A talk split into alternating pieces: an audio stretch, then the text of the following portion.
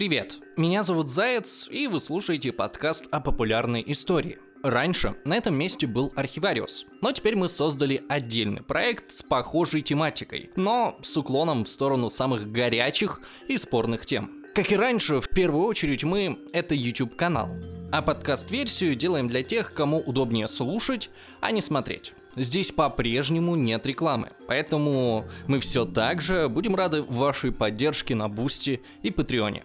Ссылки в описании. Привет! Сегодня мы поговорим о том, как мир чуть не превратился в радиоактивный пепел. Карибский кризис считается высшей точкой холодной войны. Американская армия уже готовилась атаковать Кубу. Советские корабли получили приказ не подчиняться требованиям военно-морского флота США. Тогда многим казалось, что октябрь 1962 года станет последним годом человеческой цивилизации, ибо в ядерной войне победителей не бывает. Но все же через две недели тревожной неопределенности Кеннеди и Хрущев нашли мирное решение. Конец света не состоялся.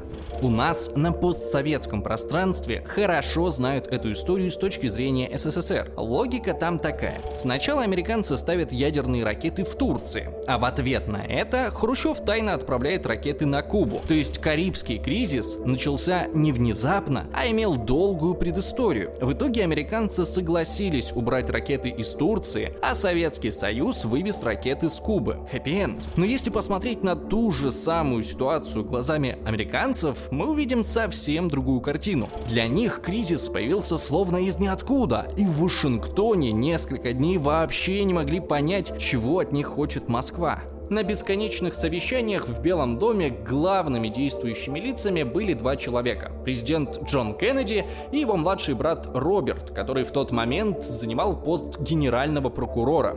Через несколько лет Роберт напишет мемуары под названием «13 дней», где подробно изложит все, что тогда происходило в овальном кабинете. Эту книгу мы возьмем за основу нашего видео. То есть давайте поясню. Этот ролик не всестороннее изучение вопроса с графиками, монографиями и попыткой выявить объективные причины конфликта, а рассказ, как этот конфликт выглядел для высшего руководства США, как они про него узнали, что делали и почему ядерная война так и не случилась.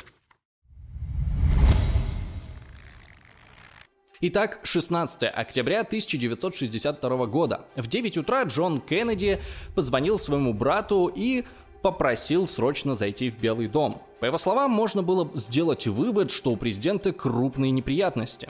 Когда Роберт приехал, ему сообщили, что один из самолетов-разведчиков заметил странную активность на Кубе, и что в ЦРУ уверены, что Советский Союз размещает там ядерные ракеты. Эта информация была как гром среди ясного неба. Чуть позже ЦРУ сделали официальный доклад. Вот как его описал Роберт.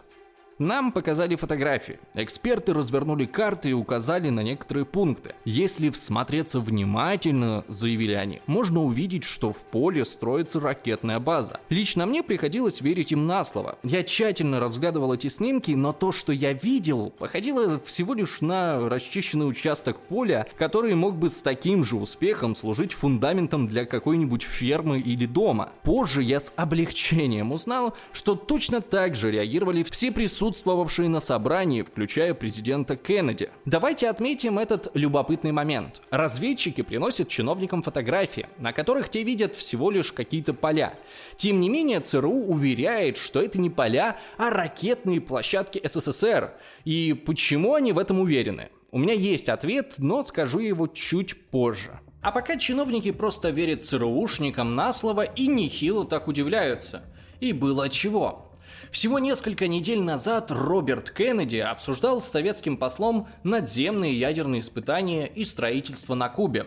В США приближались выборы в Конгресс, политическая борьба была в самом разгаре, и республиканцы активно использовали советские поставки на Кубу для нападок на администрацию демократа Кеннеди. Я сказал послу, что президент Кеннеди глубоко озабочен происходящим. Посол ответил, что для этого нет оснований. Хрущев уполномочил его заверить президента, что ни ракет класса «Земля-Земля», ни другого наступательного вооружения на Кубу поставлено не будет. Хрущев не сделает ничего такого, что могло бы подорвать отношения между нашими странами в предвыборный период. Хрущев питает симпатию к президенту Кеннеди и не желает ставить его в затруднительное положение. Через неделю после этого разговора Москва официально заявила, что не видит надобности размещать ядерные ракеты за пределами Советского Союза, а Джону Кеннеди доставили личное письмо от Хрущева, где тот обещает, что ни при каких обстоятельствах не пошлет ракеты на Кубу.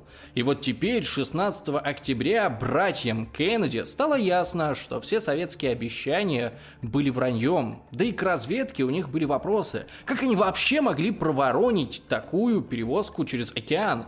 Тем не менее, нужно было как-то реагировать. Вопрос как?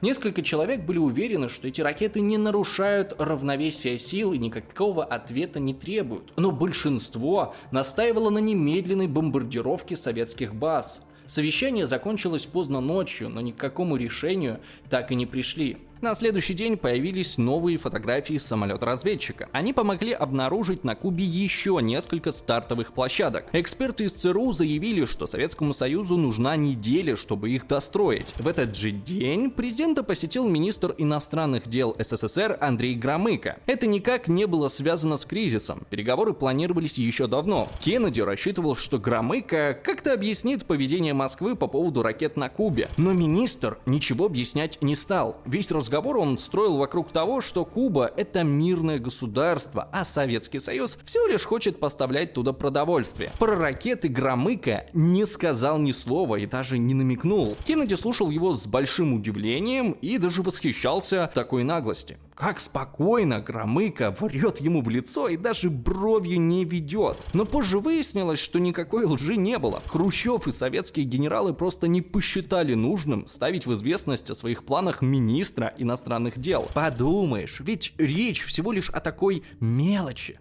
как ядерные, блин, ракеты. 18 октября появился подробный отчет ЦРУ. Разведка посчитала, что на Кубе расположено около половины всех советских межконтинентальных ракет. Все они направлены в сторону американских городов. Через 5 минут после пуска они убьют около 80 миллионов человек. Ситуация оказалась серьезнее, чем все думали. Белому дому было необходимо что-то по этому поводу предпринять, причем срочно. Но что?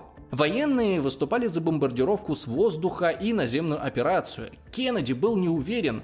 Его беспокоило, что сделает США, если американцы нападут на советские базы и начнут убивать солдат. Военные на это отвечали, что у Союза на Кубе нет никаких сил, поэтому они не ответят. Но Кеннеди не устраивал и такой расклад. Если на Кубе они, может, и не ответят, то просто ответят в Берлине, еще одной важной точке холодной войны. И не стоит забывать, что у красных на вооружении сотни ядерных ракет. Тогда генералы придумали новый аргумент. Нужно просто первыми шарахнуть по СССР ядерными бомбами. Ведь если начнется война, то Советский Союз в любом случае использует свой арсенал. А значит нет ничего плохого в том, чтобы нанести превентивный удар. Роберт Кеннеди писал об этих разговорах. Как часто мне приходилось слышать, как военные защищают точку зрения, главное достоинство которой в том, что если она окажется ошибочной, то никто не останется в живых, чтобы в этом убедиться. Сам генеральный прокурор выступал против военного вторжения. По его словам, Соединенные Штаты не могут согласиться на атаку Кубы, чтобы не растерять свой моральный авторитет. В первые пять дней мы потратили больше времени на обсуждение нравственной стороны вопроса, чем на все другое. Время от времени возникали разные предложения. То письменно предупредить Хрущева за 24 часа до начала бомбардировки, то написать лично Фиделю Кастро, то забросать Кубу листовками с перечислением объектов предстоящей атаки. Но все эти проекты отбрасывались. Пока в Белом доме продолжались споры, армия США начала переброску частей на юг страны. В Карибском море развернулось 100 180 военных кораблей. Бомбардировщики Б-52 получили приказ взлетать с полной ядерной нагрузкой. Как только один из них приземлится, другой немедленно поднимался в воздух. 20 октября американское руководство наконец-то определилось с планом. Ответом на советскую угрозу станет блокада Кубы. В истории Карибского кризиса это слово «блокада» стало немного загадочным. Во всех российских источниках написано, что американцы сразу же отказались от его использования, потому что блокада по международным законам является актом войны. А президент Кеннеди не хотел, чтобы его страну обвинили в начале военных действий. Поэтому он придумал другой термин Карантин. В некоторых американских источниках говорится, что слово «блокада» в Белом доме не стали использовать, чтобы не травмировать советских граждан, которые недавно пережили блокаду Ленинграда. Но в мемуарах Роберта Кеннеди проблемы с этим словом нет. Он с самого начала называет действия американцев блокадой, совершенно не переживая при этом ни о чувствах советских граждан, ни о международном законодательстве. Выходные прошли для администрации Кеннеди в оживленных переговорах с соседями по полушарию Организации американских государств. Также были проведены консультации с союзниками по НАТО, которые также поддержали решение Кеннеди. Причем Шарль де Голь, у которого с Вашингтоном были сложные отношения, даже отказался рассматривать собранные ЦРУ доказательства. Он заявил, что если великая держава идет на такую конфронтацию, значит доказательства у нее точно есть, и проверять их незачем. Американский народ узнал про риск ядерной войны в понедельник 22 октября, когда Кеннеди выступил с телеобращением населением. Он кратко обрисовал ситуацию, объявив о карантине и предупредил, что это только первый шаг и что Пентагону уже дано поручение подготовить дальнейшие меры. Под дальнейшими мерами он имел в виду военную интервенцию. Как я уже говорил, Кеннеди это решение не нравилось, но на него давил Конгресс. Республиканцы требовали решительных действий, атаки с воздуха, моря, из космоса, из параллельного мира. Легко требовать принятия решений, отвечать за которые будешь не ты. Кеннеди однажды сам попался в ту же ловушку. Он строил свою предвыборную программу на критике предыдущего президента, что тот пассивно наблюдает за кубинской революцией и ничего не делает. Но когда Кеннеди сам пришел к власти и попробовал отправить на Кубу добровольцев для свержения Кастро, то закончилось все это позорным провалом. Наступать второй раз на одни и те же грабли президент не особо хотел. Текст обращения к нации Кеннеди отправил в Москву вместе с личным письмом Хрущеву. Он писал, «Когда мы обменивались мнениями насчет Берлина и вели переговоры по другим международным вопросам, меня больше всего беспокоило одно – возможность, что наше правительство неправильно оценит оценит волю и решимость Соединенных Штатов. Потому что я, конечно, не предполагал, что вы сами или любой другой здравомыслящий человек способны намеренно развязать войну, которую ни одна страна в наш атомный век выиграть не может, и которая грозит катастрофическими последствиями для всего мира, включая агрессора. На следующий день состоялось собрание Организации американских государств. Это было нужно потому, что блокада Кубы проводилась не от лица США, а от лица этой организации. Кеннеди переживал, что не сможет заручиться нужным количеством голосов, но страны Латинской Америки поддержали решение США единогласно. Вечером пришел ответ Хрущева. Советский лидер обвинял Кеннеди в начале блокады и угрожал, что считаться с нею не станет. Поведение Соединенных Штатов по отношению к Кубе чистейший бандитизм, безумие выродившегося империализма. Соединенные Штаты толкают человечество к пропасти мировой ядерной войны. В конце Хрущев добавил, что на попытке преградить путь советским кораблям он примет все необходимые меры – Например, будет пользоваться Aviasales, ведь намного проще и дешевле покупать авиабилеты, чем плавать на кораблях, и никакая морская блокада не страшна. Разведданные продолжали поступать. Обнаружилось, что русские на Кубе начали прятать свои ракетные площадки под камуфляжем. Почему они не сделали этого сразу, а только после телеобращения Кеннеди, так и осталось для американцев загадкой. Также было отмечено, что десятки советских кораблей, идущие к Кубе, приняли необычное число шифровок из Москвы. Тогда американцы тоже не поняли, с чем это оживление связано. Вероятно, какие-то засекреченные указания на случай американской атаки. Но тут давайте немного отправимся в будущее, так как сейчас нам известно содержание этих посланий. На самом деле, несмотря на агрессивную риторику, уже в тот момент СССР решил не обострять ситуацию. В шифровках говорилось, что операция по доставке советских ракет на Кубу сворачивается. Корабли, которые вышли с Кубы, должны вернуться в порт, а корабли, которые идут на Кубу, должны развернуться и плыть в СССР. Почему в таком случае американцы не поняли сути этих шифровок? Дело в том, что приказ вступал в силу только на следующий день, а пока корабли продолжали идти с тем же курсом, будто бы на прямое столкновение с американским флотом. Но что вообще собой представляла советская операция по доставке ракет? Она носила название «Анадырь» и началась еще в июле, за несколько месяцев до кризиса. Первые ракеты появились на Кубе 9 сентября, а к моменту обнаружения и установки блокады на острове было свыше 160 ядерных зарядов. В СССР этой операцией было принято гордиться. Все ее участники были награждены. Один только орден Красной Звезды получили почти 600 человек. Однако, положа руку на сердце, стоит признать, что что супер успешной операцию сделали действия не советских моряков, а самих американцев. 9 сентября 1962 года на территории Китая был сбит самолет-разведчик У-2. До выяснения обстоятельств катастрофы Пентагон принял решение отменить полеты почти на месяц. А когда они наконец-то возобновились, то стало ясно, что администрация Кеннеди прозевала перемещение половины советского ядерного боезапаса к себе под дверь. Роберт Кеннеди вспоминал, Незадолго до этого президент прочел книгу Барбары Тухман «Август 1914 и сейчас рассказал нам, как тогда просчитались все. И немцы, и русские, и австрийцы, и французы, и англичане. Все они словно бы кубарем скатывались в войну по глупости или недоразумению, ослепленные манией преследования или величия. Никто не хотел войны из-за Кубы. В этом все были единодушны. Но оставалась вероятность того, что одна из сторон может сделать сделать тот шаг, который по причинам безопасности, достоинства или престижа потребует ответного шага, а ответный шаг, в свою очередь, вызовет неизбежные контрмеры. И так от одного шага к другому мы постепенно дойдем до катастрофы. 24 октября в 10 утра началась блокада Кубы. К этому времени более 20 советских кораблей находились или в карантинной зоне, или приближались к ней. И тут американское руководство начало понимать, что эта идея с блокадой карантином казалась отличной только на фоне опасности военного вторжения. Сама же по себе она вызывала немало проблем. По первоначальной задумке на Кубу планировалось не пускать только корабли с военными грузами. Но как узнать, какой груз везет судно? Только после досмотра. А что делать, если советские моряки окажутся против? Есть только один вариант. Абордаж. Но если американцы начнут штурмовать советский корабль, то непременно случится бой, прольется кровь.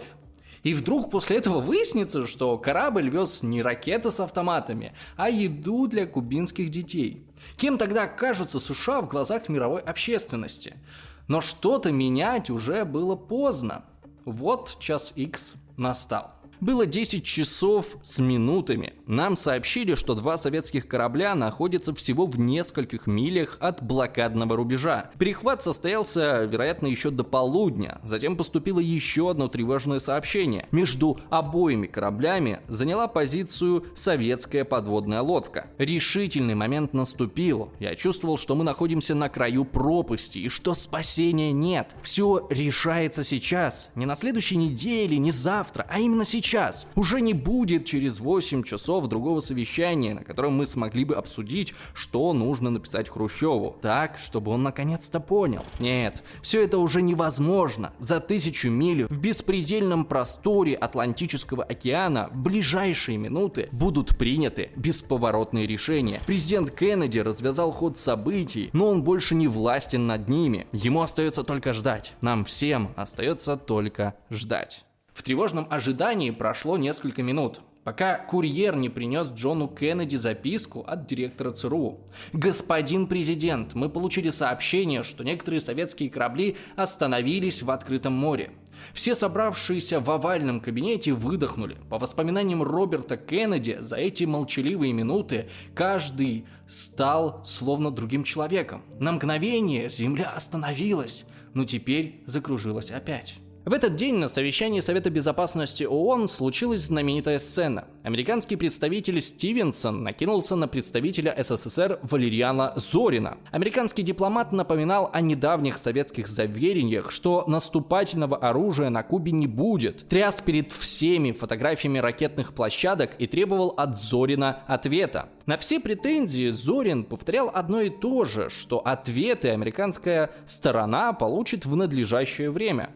А ничего другого он сказать и не мог. Его тоже никто в курс происходящего не ставил. Вот так вечную замороченность советского руководства над секретности регулярно выставляла дипломатов клоунами. 26 октября американские моряки задержали первое судно. Правда не советское, а международное, по конституции американское, по собственнику панамское, по судовому регистру ливанское зафрахтованные СССР в Риге. В общем, э, черт ногу сломит. Команда корабля пустила американский патруль на борт. Оружие там не нашли, и судно получило разрешение следовать дальше. А вечером пришло письмо от Хрущева.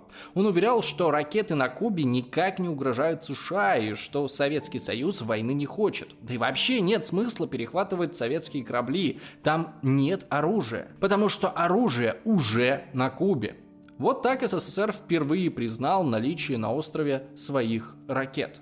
Но кончалось письмо в этот раз не угрозами, а предложением. Хрущев говорил, что прекратит все поставки вооружений на Кубу, а те ракеты, которые есть, СССР заберет или уничтожит. А в качестве ответного шага просил гарантии, что Америка снимет блокаду и не будет вторгаться на Кубу. Это было вполне приемлемым решением для Кеннеди, так как он не горел желанием нападать на Кубу. По расчетам его штаба эта операция обошлась бы Америке минимум в 25 тысяч убитых солдат. В этот вечер братья Кеннеди расстались в настроении легкого оптимизма. Им казалось, что их условия в переговорах наконец-то начали приносить пользу, и дело может завершиться мирно. Но на самом деле утром следующего дня как никогда близко стоял к ядерной катастрофе. В мемуарах Кеннеди этого нет, потому что подробности стали известны только после развала СССР.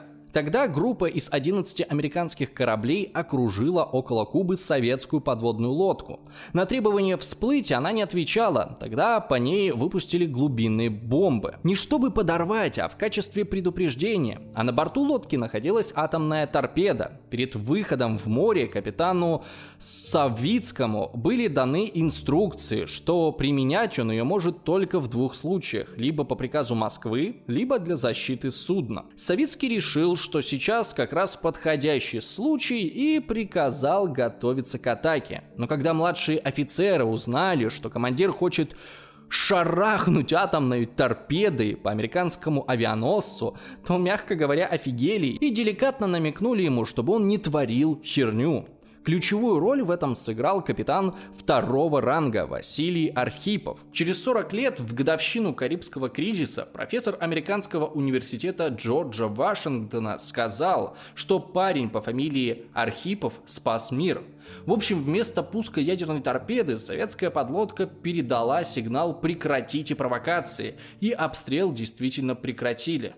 Но это было в океане. Как я уже говорил, Роберт Кеннеди при этом ничего не знал. Его день начался с очередного письма Хрущева. На этот раз по официальным каналам и в официальном дипломатическом стиле. Очевидно, составлял его не сам Хрущев. Мы удалим наши ракеты с Кубы, а вы удаляете ваши из Турции. Советский Союз обязуется не вторгаться в Турцию и не вмешиваться в ее внутренние дела. А Соединенные Штаты возьмут на себя такое же обязательство в отношении Кубы. И вот только теперь, на десятый день конфликта американское руководство узнало, что оказывается вся эта возня из-за ракет в Турции. Для этого не было никаких сигналов, никаких намеков от советской стороны. Зачем им вообще понадобились ракеты на Кубе? Что еще интереснее, президент Кеннеди даже не знал, что в Турции находятся американские ракеты. Ну то есть как? Сначала Кеннеди хотел разместить ракеты Юпитер в Италии и Франции. Но когда поссорился с Деголем, то изменил решение на Турцию, а потом вообще передумал. В течение следующих полутора лет Кеннеди неоднократно поручал Газдепу договориться с Турцией об удалении ракет. Они явно устарели, а наличие в Средиземном море американских подлодок давало Турции намного лучшую защиту. Однако турки были против, а Госдеп не хотел давить надавить на своего союзника по НАТО. Переговоры затянулись и ни к чему не привели, но Кеннеди об этом не знал, он думал, что ракет в Турции уже нет. Кеннеди считал, что если президент высказывает определенные пожелания, то они выполняются, а теперь оказывается в ловушке из-за собственной неосведомленности. Ракеты в Турции ему были не нужны, но сейчас он уже не мог их убрать, чтобы Советский Союз не думал, будто на Америку можно так просто надавить. Но с другой стороны, он не хотел развязывать катастрофическую войну из-за устаревших и бесполезных ракет в Турции.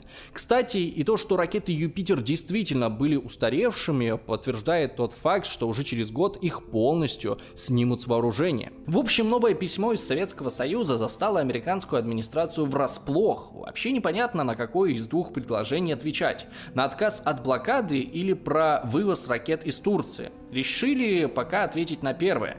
Кеннеди согласился снять блокаду и дать гарантии ненападения, если СССР сначала демонтирует ракеты. Но в разгаре совещания пришло известие, что над Кубой сбит американский самолет-разведчик. Пилот погиб. В тот же вечер Роберт Кеннеди пригласил советского посла, рассказал о смерти летчика и передал согласие президента о прекращении блокады. Но посла в первую очередь интересовала не она, а турецкие ракеты. Ответ американцев был удивительным. Они одновременно и отказались, и согласились с советскими требованиями. Сам Роберт в мемуарах изложил это так. «Я заявил, что мы не пойдем ни на уступки, ни на компромисс под угрозой или давлением. Впрочем, президент Кеннеди давно уже хотел забрать наши ракеты из Турции и Италии. Он отдал соответствующее распоряжение уже несколько месяцев назад, и мы считаем, что вскоре, после окончания кризиса, ракеты эти будут удалены. Теперь все зависело от реакции Москвы. После смерти пилота никакого оптимизма у братьев Кеннеди не было. Президент отдал распоряжение о призыве дополнительных подразделений, необходимых для вторжения на Кубу. Операцию планировалось начать на следующей неделе. Было очевидно, что одновременно с этим начнется и Третья мировая война. Последнее мирное утро перед началом ядерного апокалипсиса Роберт Кеннеди решил провести с семьей. Я давно уже обещал своим дочерям, что повезу их на конные состязания. Рано утром, в воскресенье, мы отправились в Вашингтонский учебный манеж смотреть лошадей. Все равно больше ничего не оставалось делать, как только ждать. Около 10 часов мне позвонили. Вызывал государственный секретарь. Он сообщил, что только что получил извещение, что русские согласны удалить с Кубы ракеты. Карибский кризис закончился. Третья мировая война была предотвращена в самый последний последний момент. И теперь самое время задаться вопросом, а что это вообще было? С какой целью Москва решила поставить мир на грань ядерной войны? В России основной версией считается, что это была хитроумная советская операция по принуждению американцев убрать ракеты из Турции. Корни этой версии лежат в мемуарах Хрущева. Там он пишет, что первый раз идея разместить ракеты на Кубе пришла к нему в 1962 году, когда он возглавил делегацию Советского Союза в Болгарии. Тогда один из его соратников показывал в сторону Черного моря. Сказал, что на противоположном берегу в Турции находятся ракеты, способные в течение 15 минут нанести удар по основным промышленным центрам СССР. Тут-то Хрущев понял, в какой смертельной опасности находится Советский Союз и решил отправить ракеты на Кубу. Но это сомнительная история. Об американских планах разместить ракеты в Турции Советскому Союзу было известно еще за 4 года до этого. Так почему Хрущев озаботился этим только сейчас? Да так, что поднял на уши весь мир. А если бы в Болгарии ему рассказали не о ракетах, а о девушках на пляже, то Карибского кризиса бы не было. Если Хрущева так сильно беспокоили турецкие ракеты, то почему уже во время кризиса он вспомнил о них только под самый конец? Причем не в том письме, которое написал лично, а в том, которое было составлено официально от Министерства иностранных дел. Тут еще стоит вспомнить, что конфликт Хрущева и Кеннеди начался не в 62 году, а в 61 и не на Кубе, а в Берлине и Вене. Венские переговоры сложились для Кеннеди очень тяжело. Хрущев вел себя агрессивно. Он постоянно переводил разговор на какие-то общие вопросы. Требовал, например, признать превосходство социалистической системы над капиталистической или подтвердить, что капитализм обречен. Кеннеди на обратном пути в бешенстве сказал журналисту, это худший лучшие дни в моей жизни. Хрущев издевался надо мной. Почему советский генсек вел себя так с американским президентом и при этом не забывал письменно уверять его в личных симпатиях? Возможно, дело было в докладе советского посла Михаила Меньшикова, который сразу после избрания нового лидера Америки прислал в Москву записку, где назвал братьев Кеннеди мальчишками в коротких штанишках. Если на них подавить, они посыпятся. Была ли эта характеристика правдивой? Нет. Причем с ней были не согласны в том числе и другие советские дипломаты и разведчики. Но Хрущеву по каким-то своим причинам понравилось именно мнение Меньшикова. Он за него уцепился и стал строить на этом всю стратегию отношений с новым президентом. Хрущеву было приятно думать, что он со своим огромным жизненным опытом просто сожрет этого красивого американского мальчика.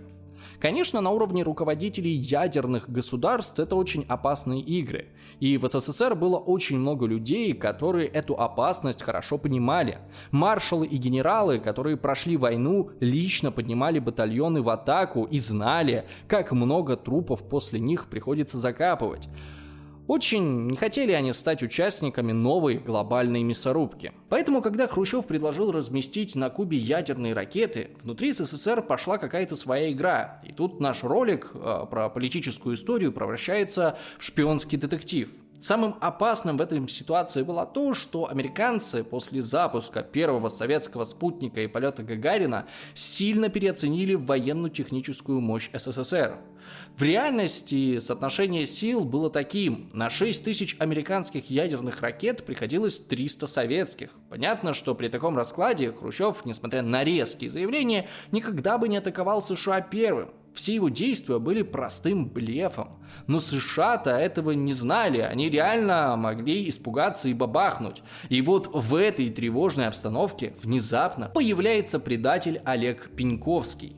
Потом его назовут самым важным агентом США за всю историю Холодной войны. Пеньковский полковник ГРУ, герой Великой Отечественной войны. Но в 1960 году его вдруг охватило непреодолимое желание предать родину. Он подошел в Москве к двум американским студентам из туристической группы и попросил им передать в посольство США некое послание. Как потом выяснилось, в послании были секретные данные. Так Пеньковский быстро стал шпионом одновременно Америки и Британии. Он сообщил им, что СССР значительно отстает от стран Запада в технологическом тактическом плане и к войне совершенно не готов. Также Пеньковский рассказал, что лишь треть из миллиона членов КПСС сохраняют преданность партии и исполняют ее директивы. А у молодежи отсутствует желание воевать, вместо этого их волнует дефицит продуктов и вещей в магазинах. Всего за 18 месяцев работы на разведку США и Великобритании Пеньковский передал на Запад более 5000 секретных документов о военной стратегии и ракетном вооружении СССР. Причем, как потом выяснило следствие, Ко многим из этих документов он не имел доступа, а значит получал их от кого-то вышестоящего. А помните, в начале ролика я рассказывал, как ЦРУ трясли перед президентом фотографиями с какими-то полями на Кубе и уверяли его, что это ракетные базы. Так вот, опознать их американцам помог все тот же Пеньковский. Он увидел эти снимки раньше Кеннеди и подтвердил, что там действительно изображены советские ракеты. Правда, он даже преуменьшил силу Советского Союза. По его информации, ракеты с Кубы не могли долететь до Нью-Йорка и Вашингтона. Хотя на самом деле могли. Если бы война реально началась, то гибель этих городов в первый же час стала бы для американцев неприятным сюрпризом. Но все-таки главным достижением Пеньковского стало разрушение мифа о невероятной мощи СССР и его желании захватить весь мир. Существует несколько версий, почему Пеньковский пошел на сотрудничество с Америкой и Англией. Первое – деньги и психологическая неудовлетворенность. Но сложно поверить, что полковник ГРУ, имеющий трехкомнатную квартиру в центре Москвы и доступ к заграничным командировкам, в здравом уме вдруг решил бы всем этим рискнуть. Тут появляется вторая версия, что у Пеньковского были беды с башкой. Во время войны он получил серьезное ранение головы, и, возможно, это как-то сказалось на его характере. Глава секретной службы Великобритании описал Пеньковского как невротика, который находится немного не в себе. И, наконец, третья версия. Пеньковский был подставным лицом, через которого кто-то из советского руководства сливал материалы американцам, чтобы уберечь мир от ядерной войны. Косвенно это подтверждается тем, что Пеньковский порой передавал документы, которые никак бы не смог достать самостоятельно, а на суде он был уверен, что ему дадут не больше 10 лет лагерей, но его приговорили к смерти. Впрочем, в конце, ради справедливости, стоит добавить, что Хрущев не был сумасшедшим и тоже не хотел начинать войну. Еще в острую фазу кризиса он запретил использовать зенитное оружие против американских самолетов и приказал вернуть на аэродромы всех советских летчиков, патрулирующих Карибское море. А чтобы его письмо с предложением мирного урегулирования не опоздало, Хрущев приказал транслировать его по радио. Кстати, с тех пор между Москвой и Вашингтоном существует специальная линия связи – красный телефон. Это чтобы из-за недопонимания или чьей-то глупости случайно не устроить ядерную войну. Карибский кризис закончился миром, но, как ни странно, такой результат удовлетворил далеко не всех. Многие военные, что в Америке, что в Союзе, жалели, что дело не дошло до полноценной войны. Так что сегодня в нашем сумасшедшем мире остается только надеяться, что, как и 60 лет назад, голос разума окажется сильнее. И хотелось бы попросить прощения, что мы не выпустили э, вместо этого ролика ролик о Бандере. Э, пришлось поменять их местами, потому что процесс производства занимает несколько больше времени, чем мы планировали. Поэтому ожидайте, следующий ролик будет именно о том, о чем вы очень-очень а, много просили, поэтому можете, кстати, показать свою активность и написать много комментариев и поставить много лайков. А, это, скорее всего, немножечко ускорит выход э, ролика о Бандере. А, вот. А если вы можете и хотите поддержать наш канал деньгами, то в описании есть ссылки на Patreon, Boosty и криптокошельки. Кроме всяких приятных бонусов, спонсоры канала могут голосовать за тему следующего видео. Ну и как обычно, я хочу поблагодарить тех, кто уже помогает нам на Патреоне и Бусти. Это Влад, Сергей Владимиров, Владислав Яковлев, Николай Грищенко, Водолей, Алексей Суис, Роксолана, Артем Буйлук, Юлия Вильянин, Денис Романов, Владимир Тихарь и 33 шальных узбека и секс-инструктор НАТО с визиткой Яроша на Абрамсе. И вот эти замечательные люди. Также в телеграм-канале мы опубликуем список фильмов, которые были использованы на монтаже, ну и можете подписаться на мой личный инстаграм. А с вами был Заяц и компания. Всем спасибо, всем пока, до скорых встреч.